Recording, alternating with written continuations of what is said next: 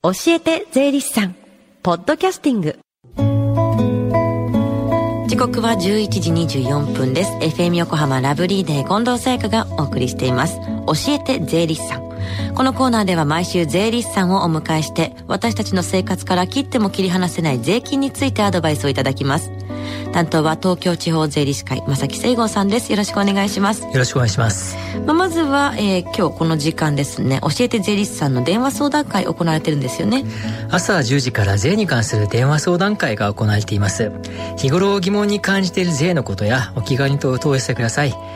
えて税理士さんに出演した税理士や今後出演予定の税理士がご回答します。はい。それではこの後お昼12時までつながる電話番号をお伝えします。045-315 3513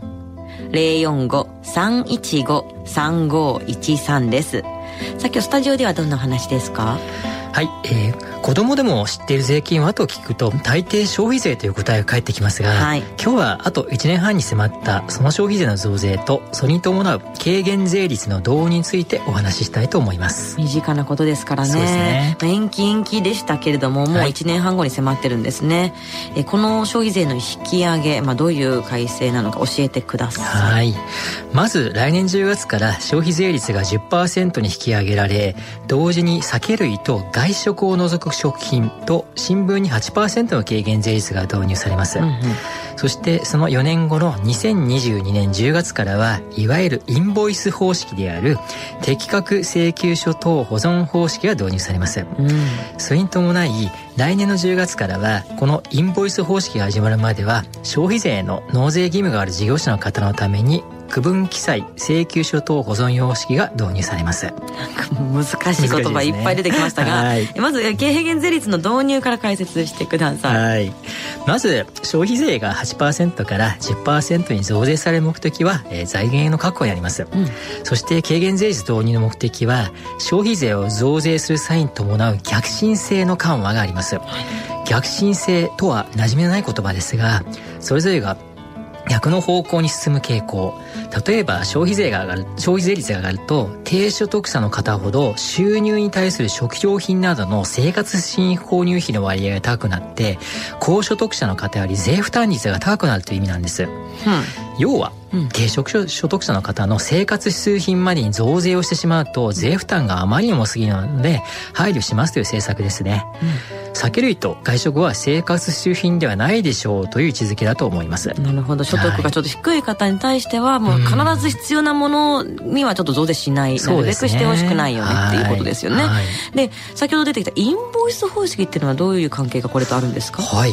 現在消費税を計算する際我が国では請求書保存様式が用いられています。請求書保存方式。はい、はい、請求書保存方式とは適用税率や税額を記載する義務はなく、請求額は税込み合計額だけを記載するものを指しています、はい、また請求書の項目名も簡易なもので記載されていますが、うんうん、一方このインボイス方式はヨーロッパで取り入れられている方式で、全ての商品に詳細な情報を記載されているも指しています。なるほど、はい、そのヨーロッパ方式っていうのを日本で入れるということなんですよね、はいインボイスに適用税率を記載しなければいけない理由としては、うん、ヨーロッパでは品目ごとに異なる税率が適用されているために、うん、請求書1枚ごとに記載をしないとどの税率をどの品目に適用したのか管理が難しくなってしまうためです。そうですよね、はい、ですので我が国でも今後税率が2つあることになるために、うん、この制度を導入しなければならなくなりましたが、ただいきなり全面的にインボイス方式への切り替えは難しいので、はい、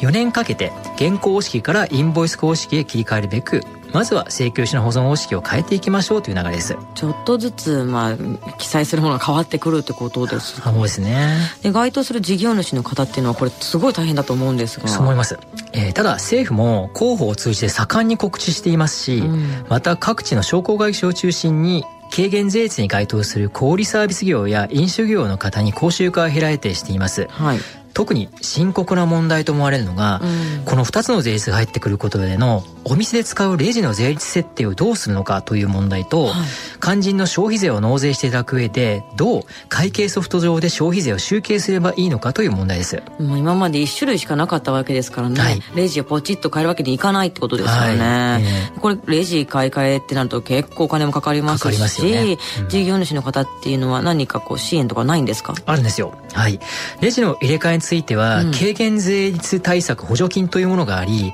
会計ソフトの買い替えについても、はい、税法上の特例措置がいくつかあります、うんうん、えー、日本政策金融公庫という金融機関での定理の融資もありますので詳しくは今行われている電話相談会にぜひお問い合わせください。はい、えー、ではこの後お昼12時までつながる無料電話相談会の電話番号をもう一度お知らせします。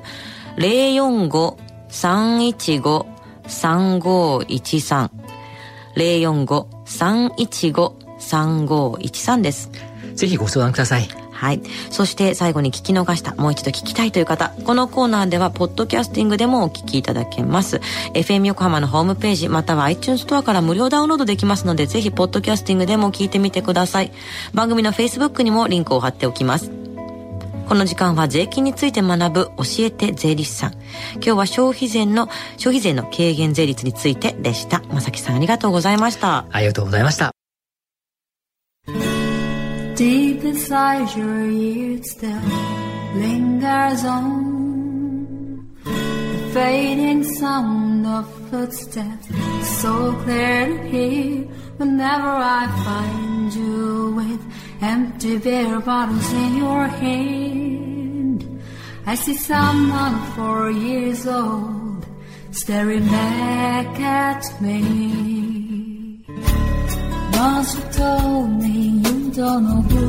you are. There are pieces of you lost somewhere along the way. And you've been searching hopelessly in a wrong place. Cause they have always been with you from the very start. So many years you haven't been yourself. For many years you've struggled with your own shadow. And now you're slowly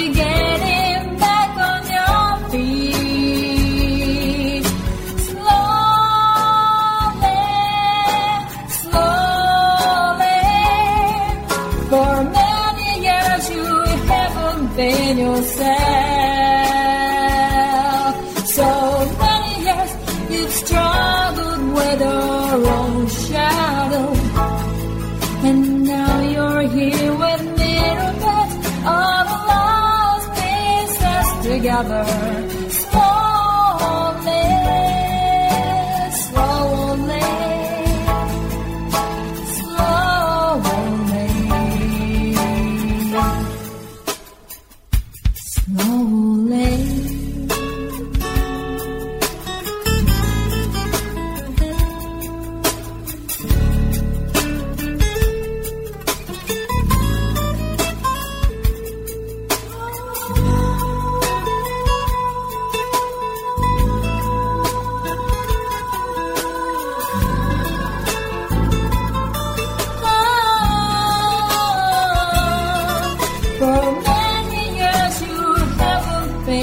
Yeah.